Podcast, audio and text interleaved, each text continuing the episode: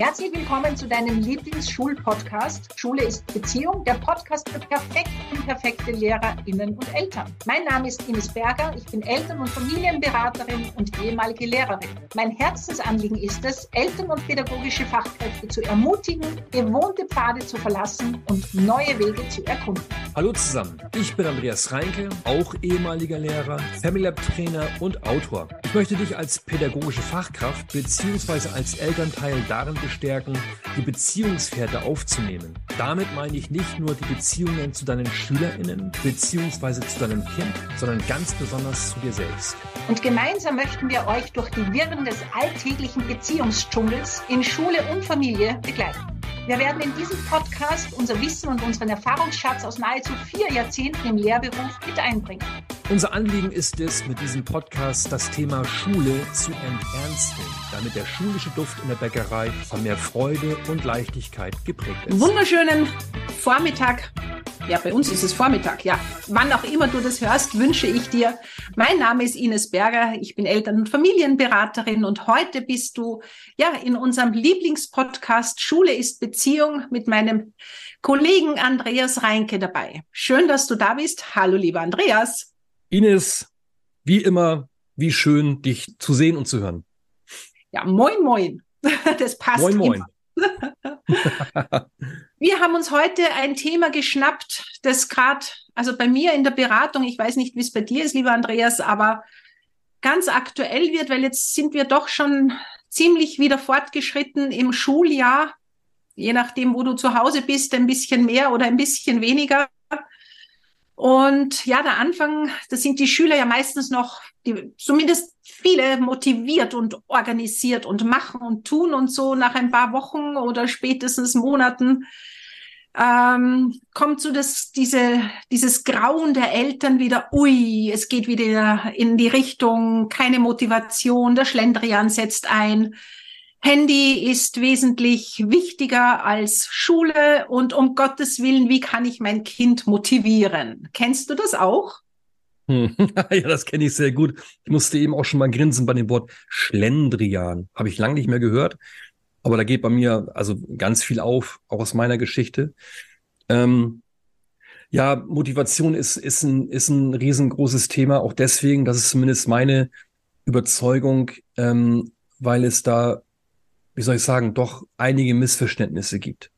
Ja, also du kennst ja diesen Ausspruch, mit einem Hammer in der Hand sieht alles aus wie ein Nagel. Mhm. Das bedeutet für mich bezogen auf dieses Thema, wenn ich erstmal davon ausgehe, dass ich mein Kind motivieren kann oder meine SchülerInnen, das wäre der Hammer in der Hand, ähm, dann suche ich nach Nägeln, das heißt nach Antworten auf diese Frage. Das heißt, ich, ich suche nach Möglichkeiten, wie ich mein Kind oder meine SchülerInnen motivieren kann. Und das klingt auch so nett. Und ähm, wir wollen ja auch nicht jetzt hier äh, von irgendwelchen Dogmen sprechen, nur erstmal festzustellen, ich kann niemanden motivieren. Hm. Also Gerald Hüther sagt immer, wir können einladen, ermutigen, inspirieren. Ja, und darüber fühlen sich vielleicht Menschen motiviert. Ähm, aber wir können nicht in die Menschen hineinkriechen und da diesen Kippschalter bedienen. Motivation on. Mhm. Oder wie siehst du das? Absolut. Und das ist gleichzeitig so frustrierend. Ja, weil also so viele Eltern, aber auch die LehrerInnen so dieses Gefühl haben, sie müssten ihre Schüler motivieren und dafür sind sie verantwortlich. Ja. ja, und das ist so etwas, was zum Scheitern verurteilt ist, weil aus diesem immer wieder tun und machen und drängen und äh, ja, was man halt da alles so verändern möchte, äh, sagt er einfach einem Kind, so wie du gut bist, so wie du bist, bist du nicht gut. Weil ich hätte gerne, dass du anders bist. Und wenn du mhm. genug motiviert wärst, dann wärst du jetzt anders und dann würdest du besser lernen und dann würdest du deine Hausübungen machen und dann hättest du bessere Noten und dann wird vielleicht etwas aus dir. und es ist ganz, also wir machen ja viele LehrerInnen-Fortbildungen auch so diese, diesen Druck rauszunehmen, aber auch bei den Eltern natürlich zu sagen, hey, du kannst nicht motivieren. Du kannst nur dich selber motivieren, wenn du das möchtest. Aber wenn dein Kind nicht motiviert werden will oder deine Schülerinnen nicht motiviert werden wollen, dann kannst du was auch immer an Methoden ausprobieren. es wird vielleicht kurzfristig so wie die gesunde Watschen auch funktionieren, aber das hat immer einen Preis. Und das, was wir eben, also ich glaube, wenn man jetzt von, von Eltern und, und LehrerInnen spricht, das Einzige, wo wir, wofür wir verantwortlich sind bei diesem Thema, ist, die Kinder nicht zu demotivieren. Mhm. Also ich glaube, das, das ist das für mich, wo ich sage, ja, ich gebe mein Bestes, damit du eine gute Zeit hast. Und ich baue dir, also von dem ich spreche immer von dem Buffet, mhm. ich baue dir das auf, ich lade dich ein, ich versuche dich zu inspirieren. Und ich darf darauf vertrauen, ob Mutter oder Lehrerin, egal, dass du hoffentlich das nimmst, was dir schmeckt oder was du ausprobieren möchtest, um herauszufinden, was für dich stimmig ist. Und da habe ich eh genug zu tun. Ja. Und dann kommt mir halt oft meine eigene Geschichte, also gerade jetzt, wenn wir von Eltern sprechen, die eigene Geschichte im Weg zu sagen, aber ich bin doch dafür zuständig, dass aus meinem Kind ein guter Mensch wird und dass es erfolgreich wird und dass es glücklich wird und so weiter und so fort. Das muss ich doch tun. Und so viele Eltern ähm, sagt man, identifizieren sich mit den Erfolgen oder auch Misserfolgen ihrer Kinder hm. zum Thema Schule zum Beispiel.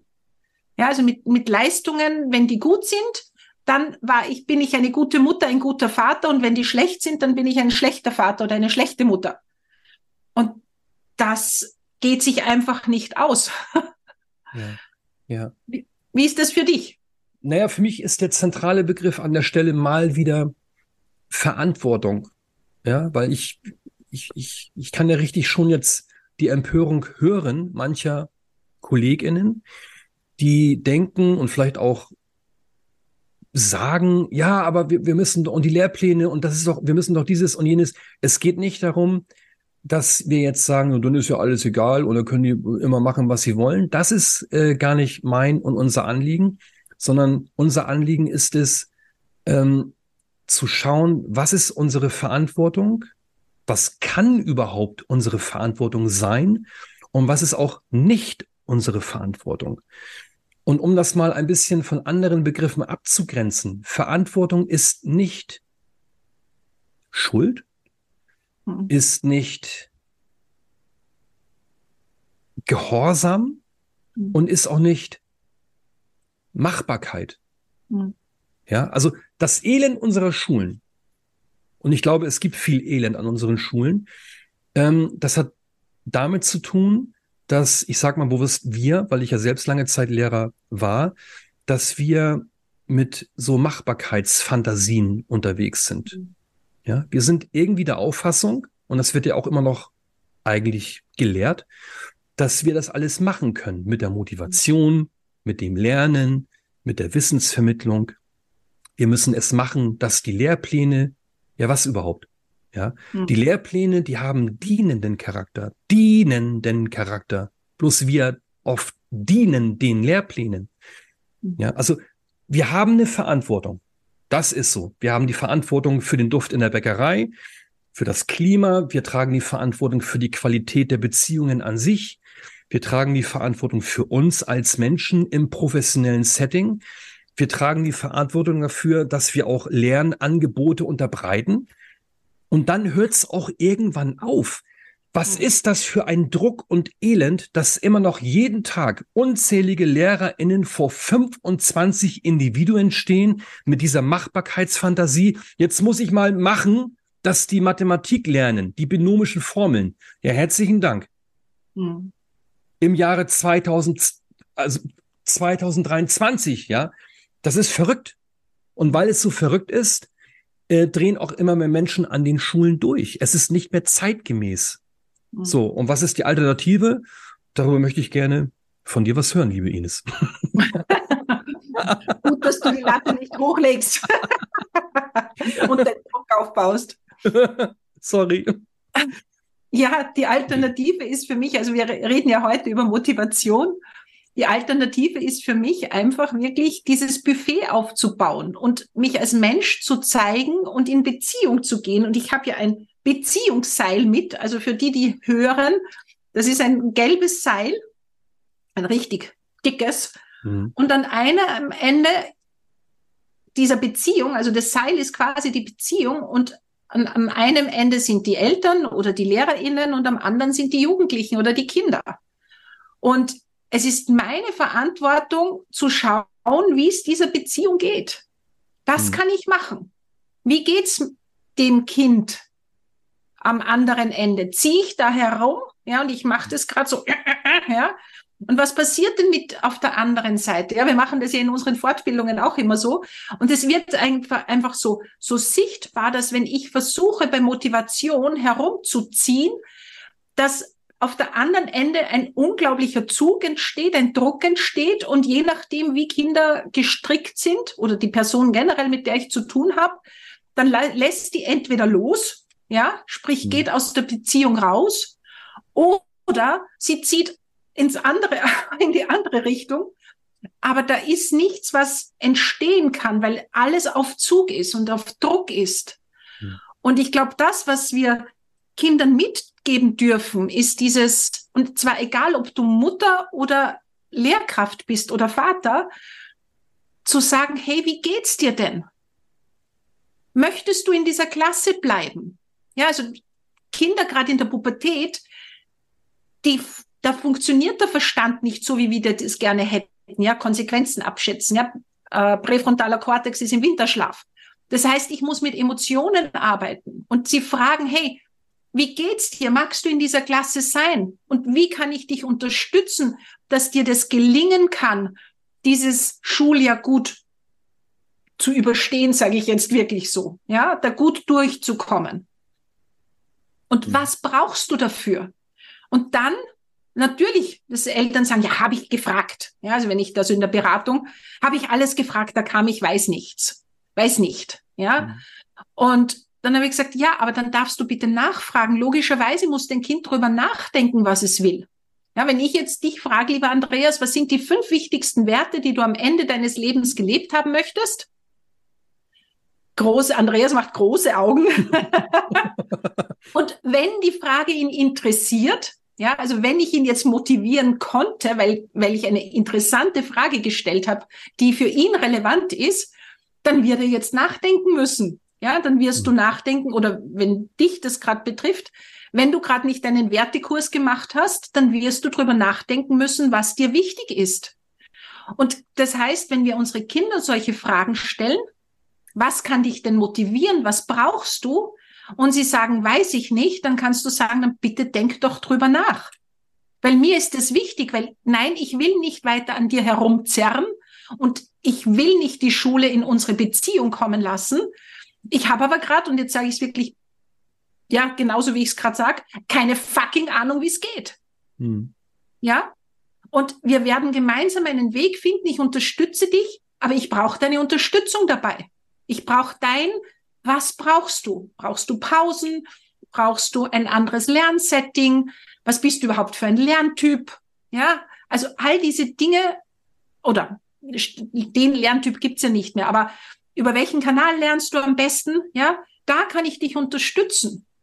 Was wünschst du dir? Bist du an der richtigen Schule? Ja, ja, und so weiter und so fort. Und ja, wie das ausgeht, wissen wir nicht. Ja, also wir haben hier keine Lösungen. Ich sage immer, wir haben keine Patentrezepte, weil jede Familie einzigartig ist.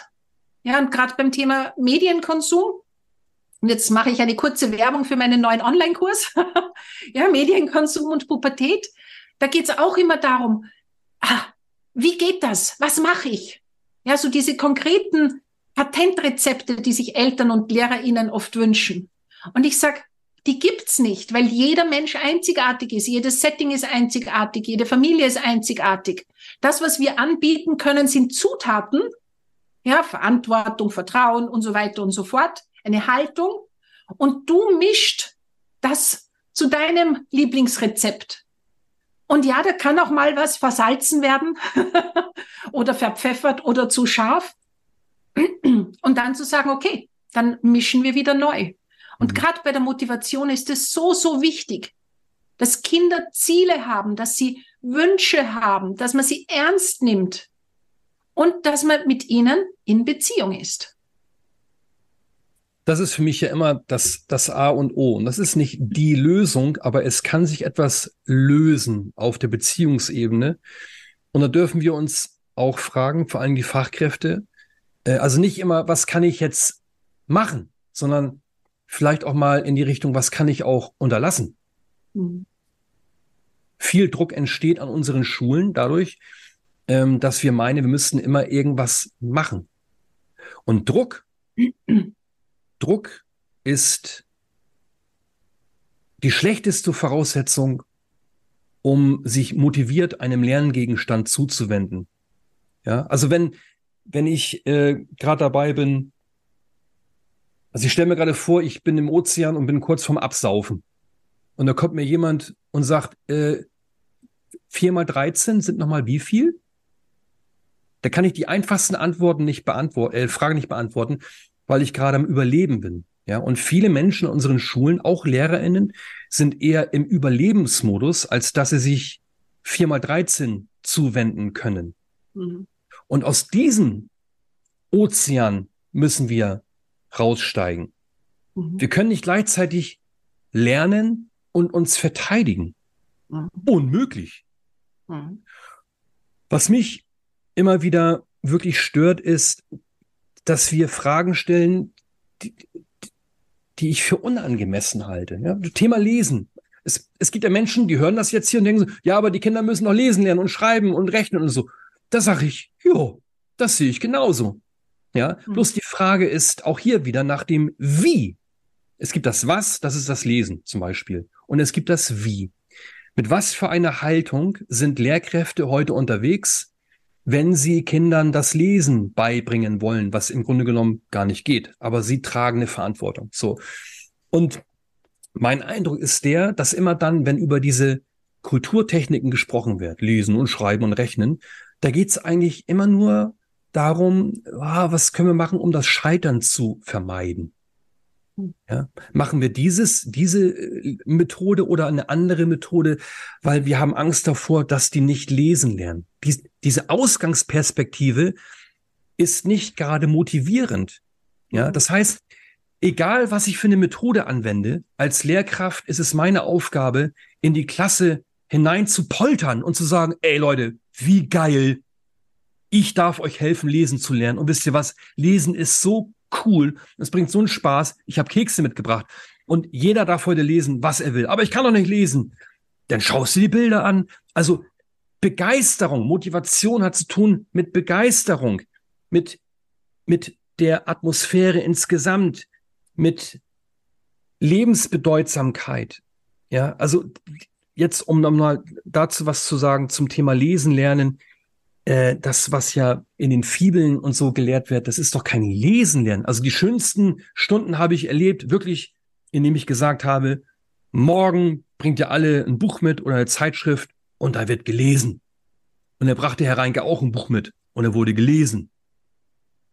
Jeder was anderes, ja. Also die Schönheit der Dinge, die auch in den Lehrplänen stehen, die wieder in den Mittelpunkt stellen, das motiviert ja. Wenn ich permanent beschäftigt bin mit, oh Gott, hoffentlich schreibe ich keine sechs und uh, uh, wie, wie soll ich denn da intrinsisch motiviert sein? Da bin ich intrinsisch verängstigt. Hm. Ja, und ich nehme jetzt die Seite der Eltern ein. Das ist nämlich genau das Gleiche. Ja, wenn ich mit dem Kind genau das lesen muss oder mein Kind wirklich motivieren möchte und ich sitze daneben, ja, mit einem Augen verdrehen oder mit einem äh, Schnaufen, ja, dann baue ich ja dieses sprichwörtliche Meer auf der Angst und des Drucks. Und man weiß ja mittlerweile aus der Gehirnforschung so viele Dinge, dass das einfach nicht zusammengeht. Lernen und Angst geht nicht zusammen. Ja, geht schon, aber wir haben den Beifang Angst dabei. Ja, mhm. und, sondern zu sagen, hey, nein, ich entspanne mich jetzt was möchtest du lesen? Und wie lese denn ich? Also da auch Vorbild sein. Ja, und dieses, und wer sagte nicht, dass man am Handy lesen darf oder mhm. am Tablet? Also da wirklich auch so dieses Spielerische hineinbringen. Und ich glaube, es geht wirklich, so wie du sagst, um diese Begeisterung und natürlich um dieses Vertrauen, das dürfen wir lernen, Ja, Vertrauen lernen, dass unsere Kinder ihr Bestes geben, was in ihnen angelegt ist. Und da auf dem Weg werden sie Fehler machen, genauso wie wir als Eltern oder genauso als LehrerInnen. Hm. Und das ist nicht schlimm. und ich denke mir, das ist das, wo es bei mir um diese Ermutigung geht, zu schauen, hey, wie kannst du denn gut auf dich schauen? Ja, wo kannst denn du dich selber motivieren zu sagen, hey, ich möchte mein Kind auf diesem Weg begleiten, aber ohne diesen Druck auszuüben. Weil so wie du das gerade gesagt hast vorher, ist mir wieder das Beispiel eingefallen von einem, einem jungen Mann, dass also gerade Motivation hilft eben auch manchmal etwas nicht zu tun. Hm. Ja. Und der kam zu mir, war im Lerncoaching und war mit der Mutter dann auch separat da, weil die Mutter eben es nicht ausgehalten hat, dass der nicht lernt. Ja, und die hat schon die, ja, weiß ich nicht, den, den, den Wohnplatz unter der Brücke für ihren Sohn irgendwo gesehen. Ja? ja, also aus meinem Kind wird nichts. Mhm. Und ich will mich da bitte gar nicht lustig machen. Ja, das sind mhm. ganz normale Ängste von Eltern. Nur es sind unsere Ängste. Ja, und sind die förderlich? Nein, sind sie nicht. Und das, was wir lernen dürfen, ist dieses Vertrauen, eben dass sie ihr Bestes geben. Und um zu dem Beispiel zurückzukommen, die hatten dann vereinbart, Mutter gibt Lernen ab. Sie mhm. üben das jetzt einmal so 14 Tage lang. Ja. Und eine Zeit lang ist es geglückt. Ja, und er war ja bei mir im Lerncoaching, das heißt, er war motiviert und er wusste, wie er tun soll und konkret wie mit Handy und so weiter und so fort. Auch so seine seine Übung, wie er quasi sich selber den, den Schweinehund ein bisschen kicken kann. und dann kam er und war wutentbrannt und hat mir erzählt, stell dir vor, ein paar Tage hat es funktioniert. Ich war zufrieden, Mama war zufrieden. Und dann eines Tages, Tag acht oder so, sitze ich in meinem Zimmer und denke, ah, boah, und ich sollte doch und ich müsste doch. Und ja, und natürlich war ich zu lange am Handy, aber dann habe ich meinen Schweinehund mit meiner Übung motiviert, habe mir den Anker gesetzt, habe alles weggeräumt, habe die Schulsachen hergeräumt und war gerade dabei zu beginnen. Klopft's an der Tür. Und vielleicht kennst du das Beispiel schon, aber das ist so dieses, das ist einfach der Klassiker. Hm. Schatz, ich bring dir die Wäsche. Nö. Spioniert hat sie. Ja, sie ja. hat nicht ausgehalten. Und weißt du, was ich dann gemacht habe? Dann habe ich alle Sachen weggeräumt, habe mir mein Handy geholt und habe nicht gelernt. Ja, und ich weiß, ich schade mir selber und trotzdem lasse ich mir das nicht mehr gefallen. Ja. Und ja. diese Haltung, also dieser, dieser Rebell in uns, der auf die eigene Autonomie schauen mag, und das, den haben auch schon Kinder. Ja, das fängt an ab der ersten Autonomiephase spätestens. Den nicht ständig dagegen zu arbeiten, sondern sich entwickeln zu lassen. Das ist unsere Aufgabe als Eltern und als auch Lehrkräfte. Und dann bringen wir sie in ihre Selbstwirksamkeit. Hm. Ja, und Kinder brauchen nicht motiviert werden. Die wollen, wir, das Wachsen ist in uns angelegt. So ist es. Ja. ja. Und dieses ja. Beispiel mag ich so irrsinnig gerne, wo, ich weiß nicht mehr, wer das, wo ich das her habe, dass es die Natur wunderbar eingerichtet hat, dass wir zuerst gehen und dann sprechen lernen. Weil wenn das umgekehrt wäre, dann würden wir sagen, das ist aber jetzt anstrengend. Na, das ist aber jetzt mühsam. Dann jetzt bin ich schon wieder auf die Nase oder auf den Popo gefallen. Nein, jetzt bleibe ich sitzen. Ja? Aber Kinder müssen nicht motiviert werden. Die stehen auf, die machen Fehler. Wenn wir sie als Erwachsene einfach begleiten und sein lassen. Ja.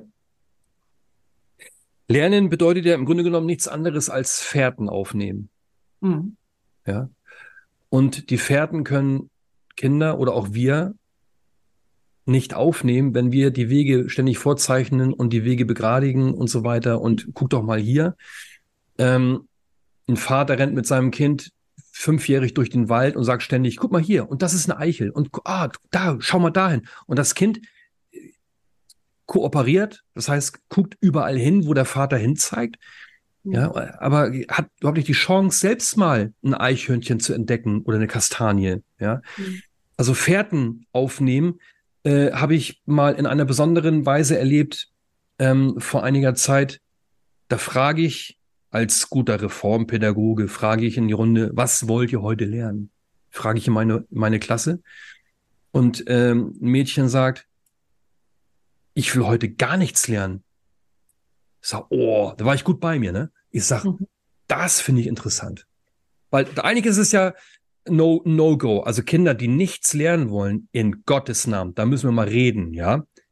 Ja, das ist doch spannend. Da sagt das Kind zu mir, heute will ich nichts lernen. Da sage ich zu ihr, ich glaube, das wird interessant. Und ähm, am Ende des Tages will ich von dir wissen, wie es für dich war. Ende des Tages, ich frage sie, wie, erzähl mir, wie war's? Ja, sagt sie, es war richtig schön. Ähm, ich habe endlich mal das gemacht, worauf ich richtig Lust hatte. Und dann fragt sie mich, sag mal, Andreas, kann es sein, dass es gar nicht möglich ist, nichts zu lernen? die hatte eine Fährte aufgenommen. Mhm. Ja.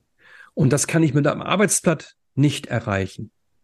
Das kann ich, das geht nicht. Ja, wir können das Leben und damit das Lernen nicht ähm, kontrollieren.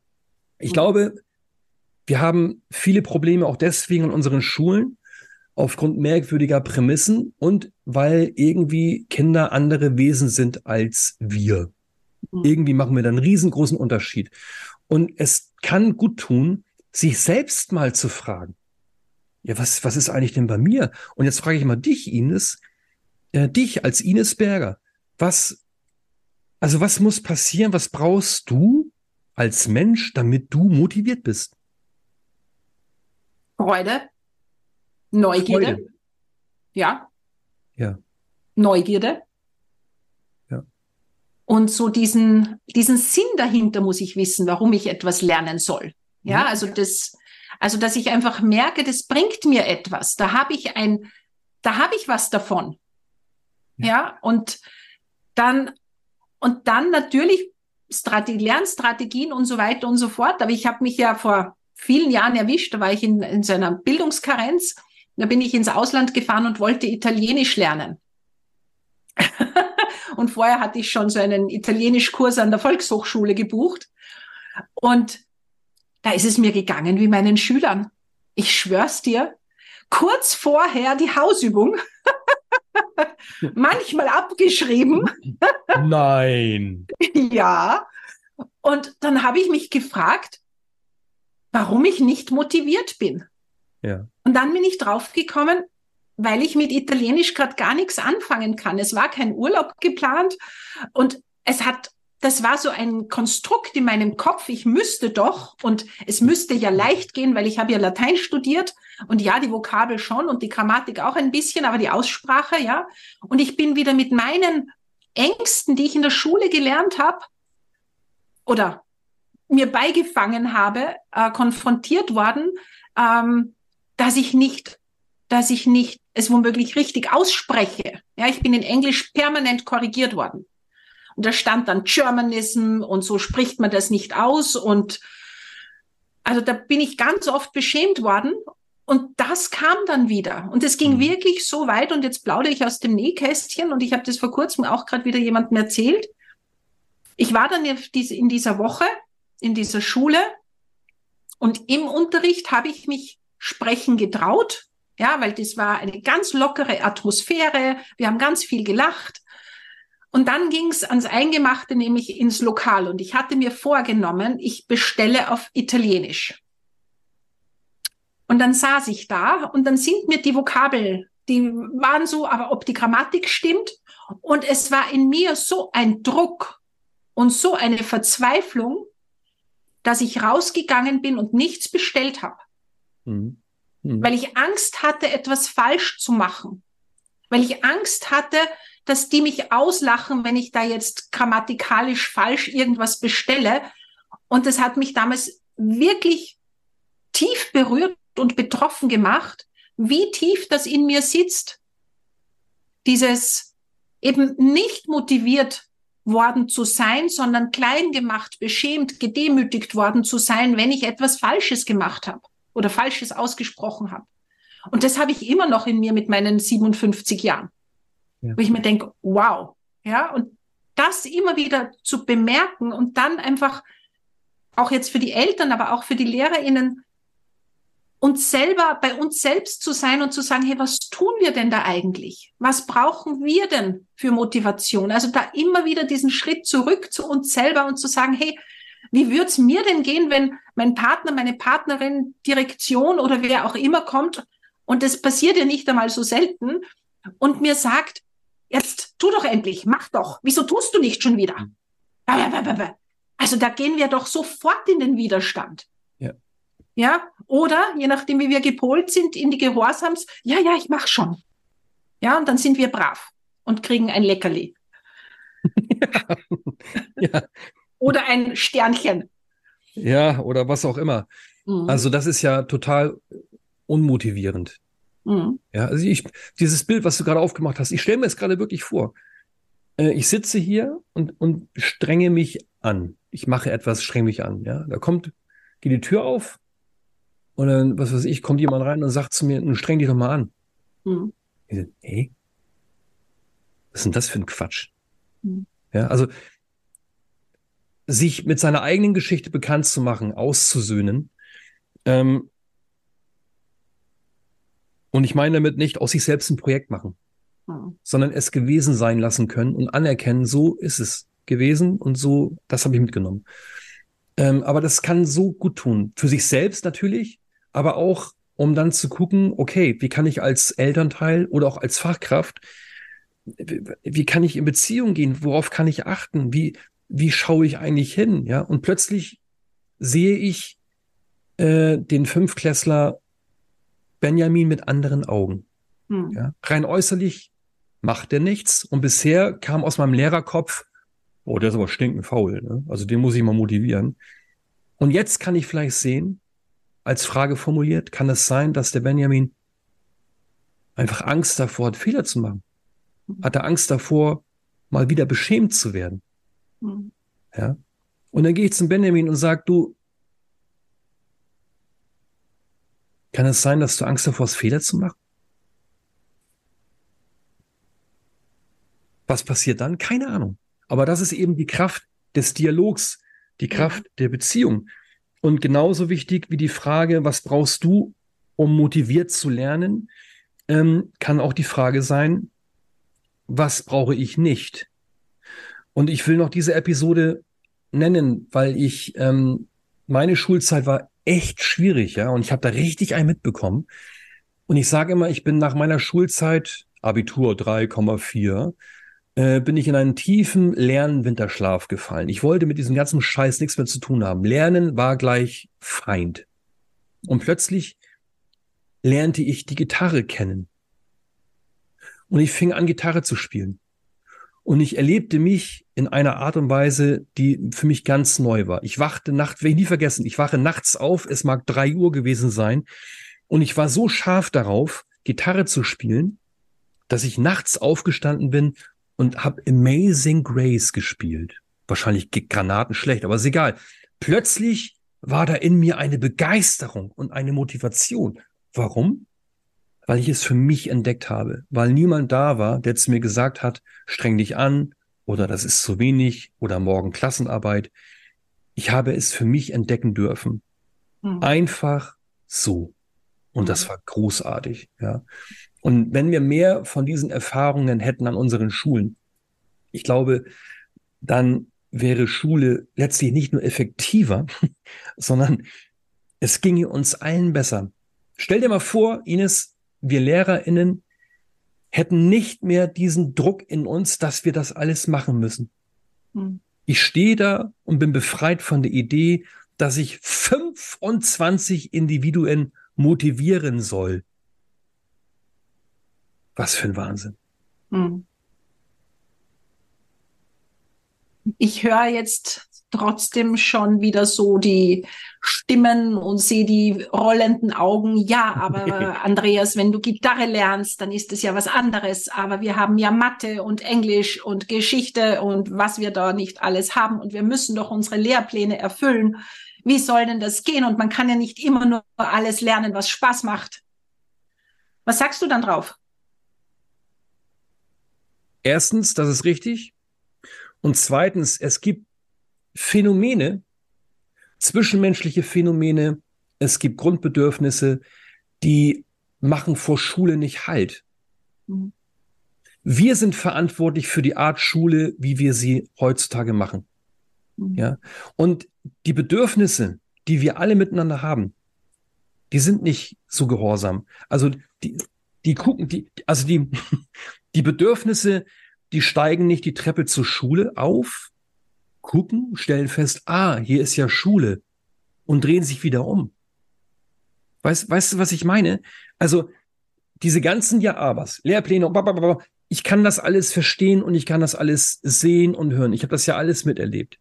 Und gleichzeitig, das, das, das Leben hat Priorität.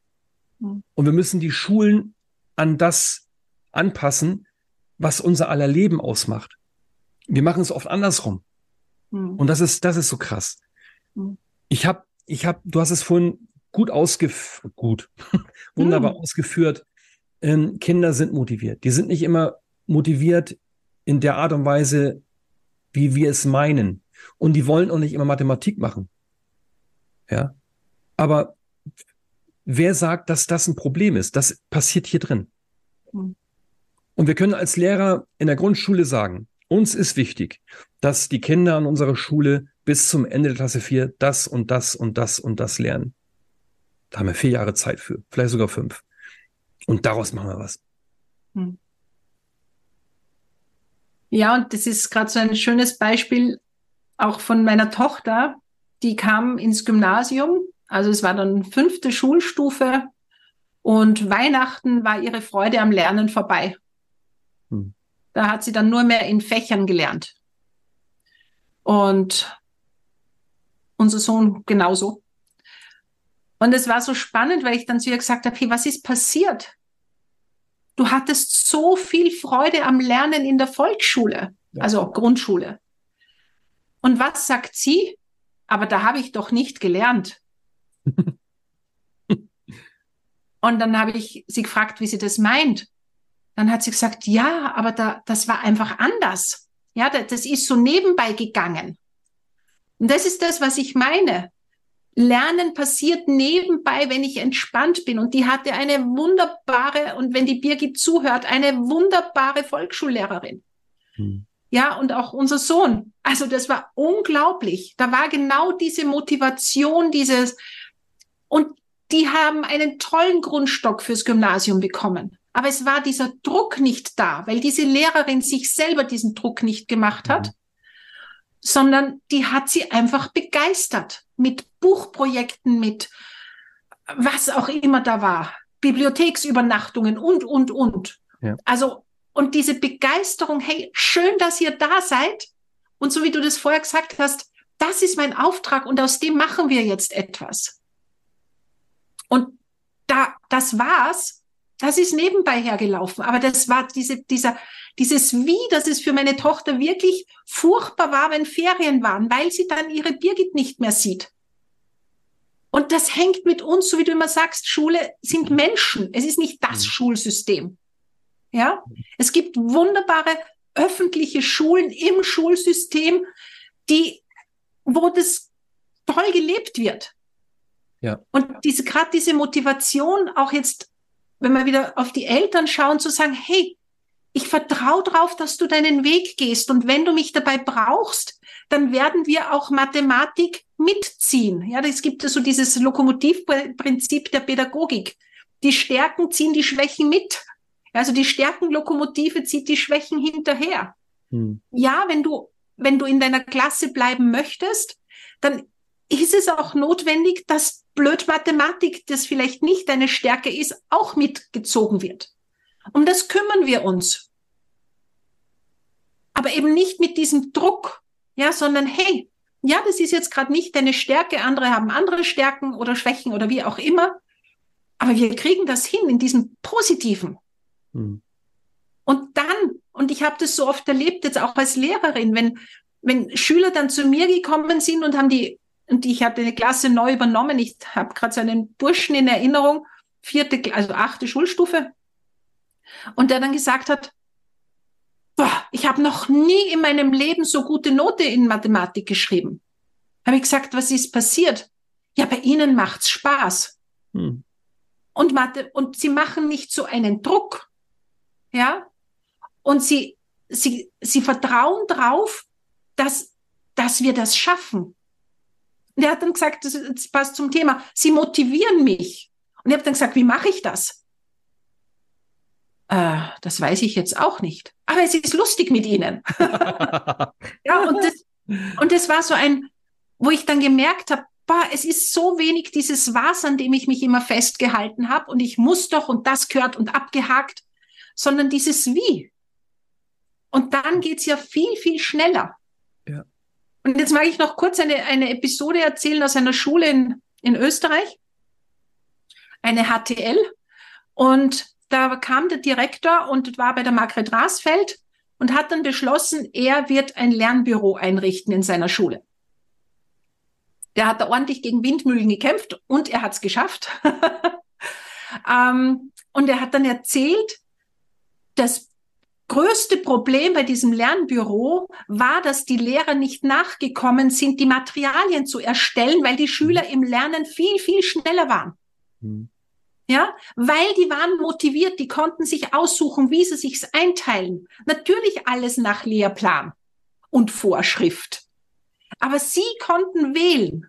Und das motiviert. So wie du sagst, diese Grundbedürfnisse, Autonomie entscheiden zu dürfen und nicht zu sagen, so, 20 Minuten machst du jetzt diese Vokabel und diese Grammatik und, ja, das ist nicht motivierend. Sondern, hey, ich darf mich entscheiden. Und ja, machen sie dabei Fehler und können das alle Schüler sofort sich organisieren? Nein. Aber sie dürfen es lernen, wenn sie wollen. Ja, und sich dabei zu unterstützen. Also ich finde es einfach, es wird so viel leichter gehen. Und das, was für mich einfach wirklich der Punkt ist, das ist die Haltung dahinter. Ja, alle unsere Glaubenssätze, die wir da haben, so Sprüche, gib ihnen die kleine Hand, einen kleinen Finger, sie nehmen die ganze Hand, oder mühsam, wie geht's?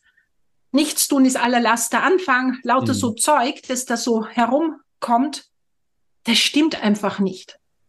Ja. ja, also nicht, wenn wir wirklich hinschauen und die Schüler ernst nehmen, hinterfragen und sagen, hey, was ist los? So wie du das so schön bei dem Beispiel gesagt hast. Warum schaust du aus dem Fenster, wenn ich da gerade voller Begeisterung hoffentlich meine binomischen Formeln präsentiere?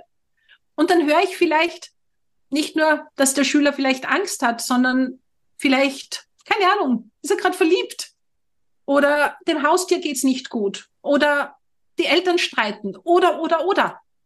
Ja. Und dann bin ich in Beziehung und dann kann ich mich, dann kann ich danach reagieren. Und dann habe ich nicht, der ist unmotivierbar, der will nicht oder die. Wir nehmen jungen Menschen oft die Motivation also nicht, weil wir das wollen, sondern weil es einfach normal ist. Viel an unseren Schulen ist, also läuft unter dem Bereich Normopathie. Mhm. Es ist einfach normal, ja. Und es ist also fast tragisch, dass wir uns das Leben so schwer machen. Mhm. Also, was ich ja LehrerInnen von ersten Klassen empfehle, ist, dass die gleich am Anfang ganz offen die Kinder fragen, sag mal, was braucht ihr eigentlich um zu lernen. Was ist eigentlich Lernen? Mit, mit Kindern kann man so wunderbar philosophieren. Was ist Lernen? Ja? Mhm. Was denkt ihr? Wenn man das Kinder fragt im Alter von sechs Jahren, die haben tolle Antworten. Mhm. Auf der anderen Seite, wenn man dann, und das erleben ja viele Kolleginnen in einer siebten Klasse, dann mal nachfragt, ja, was, was braucht ihr von mir? Was sagen die dann? Die sagen, ja, wir brauchen es, dass sie uns bestrafen. Sie müssen uns härter benoten oder so. Wir hängen die an den Haken.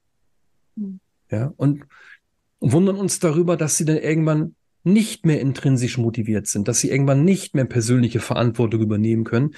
Ja, wir haben es denen genommen, aber nicht, weil wir schlechte Menschen sind, sondern weil wir immer noch von merkwürdigen Voraussetzungen ausgehen und von Wahrheiten. Ja, und ein Satz noch zum Thema Vertrauen, auch in Richtung Schulen, freie Trägerschaft. Was ich da auch immer wieder erlebe, ist, da sind Schulen, da sind tolle Schulen. Äh, nicht alle freien Schulen finde ich toll, aber es gibt tolle Schulen. Die haben ein wunderbares Konzept und was viel wichtiger ist, die leben das Konzept.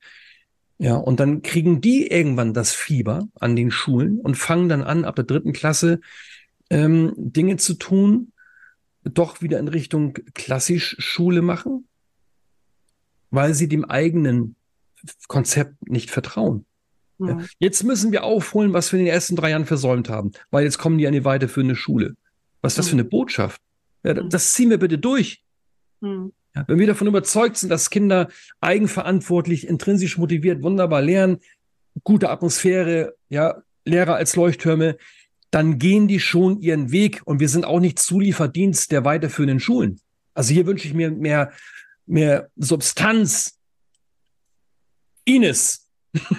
Andreas. Das ist schon wieder der Running Gag. Ich glaube, wir haben schon wieder hoffnungsvoll überzogen. yes, haben wir. Aber so ist es. Schönes Gespräch. Ja, ich danke dir und ich danke allen Zuhörerinnen und ZuseherInnen, je nachdem, über welchen Kanal du das gerade ähm, mitbekommen hast. Und wir freuen uns über deine Fragen, über deine Fünf-Sterne-Bewertung, über das Teilen und ja, und wir hoffen, dass wir uns bald wieder hören oder wiedersehen. Tschüss. Tschüss, macht's gut.